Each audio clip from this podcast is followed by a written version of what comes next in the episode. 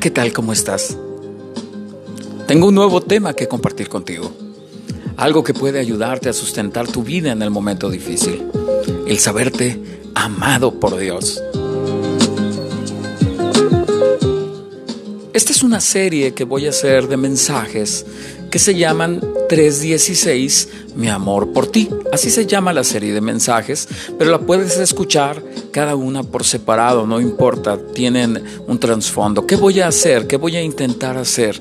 Voy a intentar ver cuatro diferentes perspectivas, formas de ver ese hermoso versículo del capítulo 3, el 3.16 de Juan, que nos llama a pensar en el amor de Dios. Vamos a tratar de ver eh, desde cuatro diferentes perspectivas. Un capítulo se va a llamar Tu amor por mí, que es el que vas a escuchar hoy, es vas a escuchar Tu amor por mí. Después, eh, la próxima semana, sacaré otro que se llama La salvación y luego otro que se llama Seguridad. Eh, el cuarto capítulo se llamará 316. ¿A quién va dirigida esta serie? A todos aquellos que desean saber cuánto y cómo es que Dios nos ama.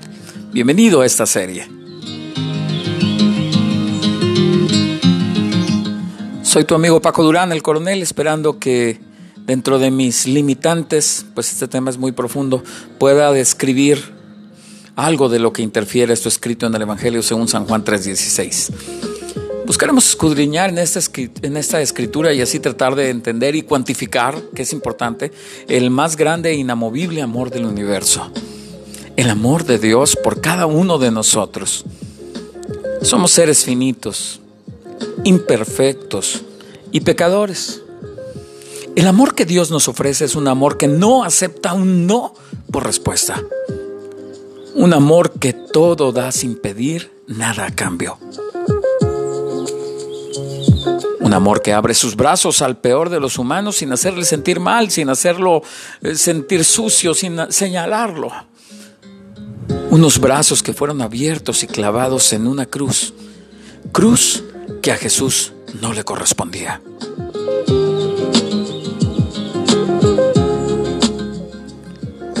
Estaremos por ahí en las aguas profundas de este 316.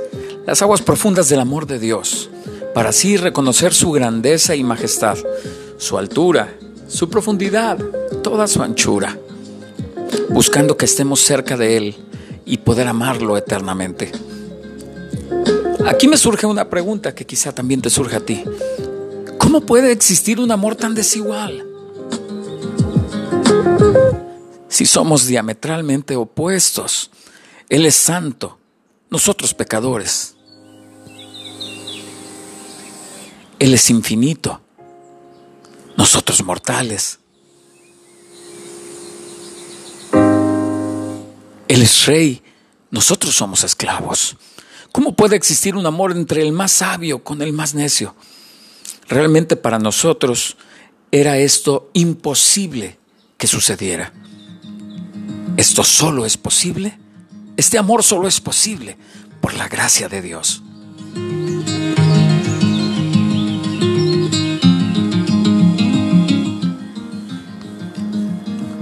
poder hacer para que más personas conozcan de este amor, conozcan de Juan 3:16?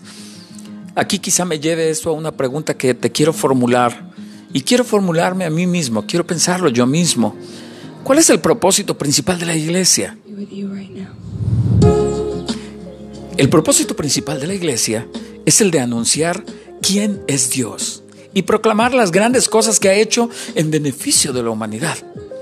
Debemos proclamar el carácter de Dios y ser testigos de su reino y su justicia. Viendo la relevancia de este versículo, observamos la importancia que Juan 3:16 eh, tiene y debe ser asimilado por cada uno de los que formamos la iglesia.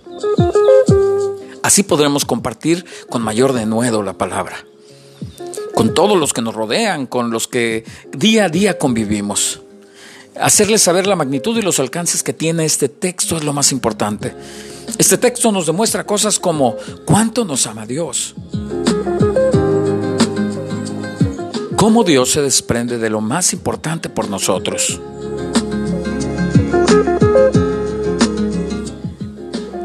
Nos habla del regalo de su gracia hacia nosotros.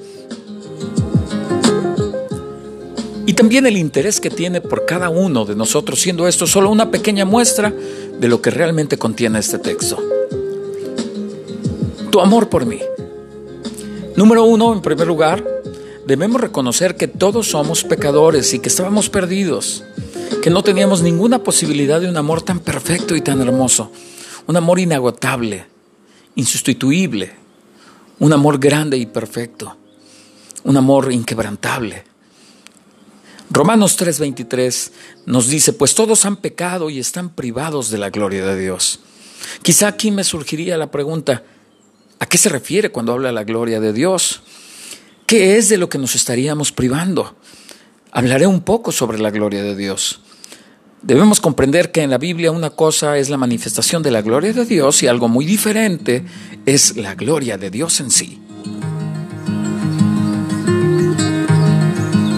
Por ejemplo, el famoso Shekinah del Antiguo Testamento no era literalmente la gloria de Dios, solo era una representación de su gloria.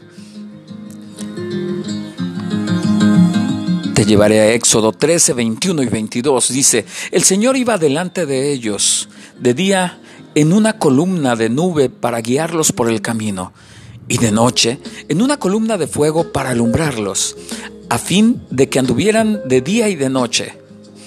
No quitó de delante del pueblo la columna de nube durante el día ni la columna de fuego durante la noche. Ahí en la Biblia dice el Shekinah. El Shekinah es lo que nos habla el Shekinah, que es una representación de su gloria. En el Antiguo Testamento, la palabra, la palabra gloria es kabod, que quiere decir peso o pesado. Esto se refiere a lo pesado de la majestad de Dios. En el Nuevo Testamento la palabra usada es doxa, usada para referirse a la buena reputación de alguien.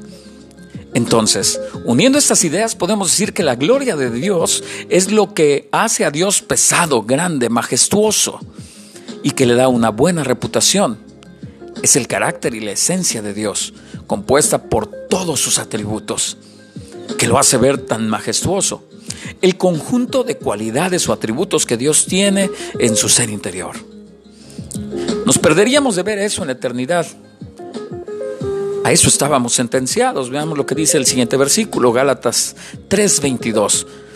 Pero la escritura declara que todo el mundo es prisionero del pecado. El segundo punto que quiero tratar contigo en este día es que Dios quiere salvarnos. Es algo que es increíble, es algo grandioso, es algo fantástico, es algo formidable. Dios quiere salvarte a ti, quiere salvarme a mí y a todos los que están a nuestro alrededor. El pecado nos aleja completamente de Dios. No podríamos estar cerca de Él, pues Él es puro, es tres veces santo, dice la Biblia. Mas ha sido su deseo el que sea restaurada esta relación. Dios, humanidad, quiere que vuelva a ser lo, lo que era antes. Timoteo 2.4 dice, pues Él quiere que todos sean salvos y que lleguen a conocer la verdad. Es su deseo que más humanos alcancen eh, de su gracia y que por ese motivo debemos de dar a conocer la verdad de Dios a todos los que nos rodean. Segunda de Pedro 3.9 dice, el Señor no tarda en cumplir su promesa, según entienden algunos la tardanza. Más bien, Él tiene paciencia con ustedes, porque no quiere que nadie perezca, sino que todos se arrepientan. ¡Wow! El tercer punto que quiero compartir contigo de este primer tema es que la salvación es solo por gracia de Dios, no es por mis acciones, actitudes, no es por lo que me cuide, no es porque sea un santo, no es porque diezme, no es porque tenga un asilo de ancianos, no. Veamos lo que dice Tito 2.11. Te voy a leer la nueva versión internacional. Dice, en verdad, Dios ha manifestado a toda la humanidad su gracia, la cual trae salvación. Tremendo. Juan 3:16 nos habla de un Dios único, el cual se preocupa por cada uno de nosotros y desea que veamos nuestra salvación. Lucas 3:6 dice, y todo mortal verá la salvación de Dios. El cuarto punto que tomaremos, gracias por estarme acompañando antes de seguir, gracias por estarme acompañando, espero que estés teniendo un buen tiempo. Antes de darte el cuarto punto, quiero decirte que estoy muy agradecido con Dios porque escuchas esto. Dios está interesado en ti. Bien, volvamos al tema. El cuarto punto de la salvación es por gracia, por medio de fe es por medio de fe. La gracia de Dios ahí está, pero necesita de tu fe, necesita de mi fe y de la fe de todos los que están a nuestro alrededor. Es importante que nosotros estemos en esa, en esa, en esa eh, magnitud entendiendo las cosas. Mira lo que dice Juan 1.12, más a cuanto lo recibieron, a los que creen en su nombre les dio el derecho de ser hijos de Dios. Efesios 2, 8 y 9 dice, porque por gracia ustedes han sido salvados mediante la fe. Salvados por mediante la fe. Esto es importante, por eso lo repito. Han sido salvados mediante la fe. Esto no procede de ustedes, sino que es regalo de Dios, dice la Biblia. Y en el número 9 dice, no por obras para que nadie se jacte. El penúltimo punto que quiero compartir contigo en este podcast es el número 5 hay que concientizarnos del alto pago, la vida de Jesús. Primera de Timoteo 2.5 dice, porque hay un solo Dios y un solo mediador entre Dios y los hombres, Jesucristo hombre. El 6 dice, quien dio su vida como rescate por todos. Este testimonio Dios los ha, lo ha dado a su debido tiempo. Ha sido por la vida de Jesús que nosotros hoy tenemos vida eterna. Eso es tremendo. Y como último punto, ya para terminar, Dios demostró su amor incondicional por nosotros. Romanos 5.8 dice, pero Dios demuestra su amor por nosotros en esto, en que cuando todavía éramos pecadores, Cristo murió por nosotros. Esta serie espero que te guste y que te sirva para ver algunas eh, diferentes perspectivas, algunos puntos de vista de Juan 3.16. Juan 3.16 dice de esta manera, porque tanto amó Dios al mundo que dio a su Hijo unigénito, para que todo el que cree en Él no se pierda, sino que tenga vida eterna estaremos viendo más, más, más de esto en otros podcasts. Que hoy tengas un excelente tiempo, que Dios te bendiga. Nos vemos pronto, te buscaré.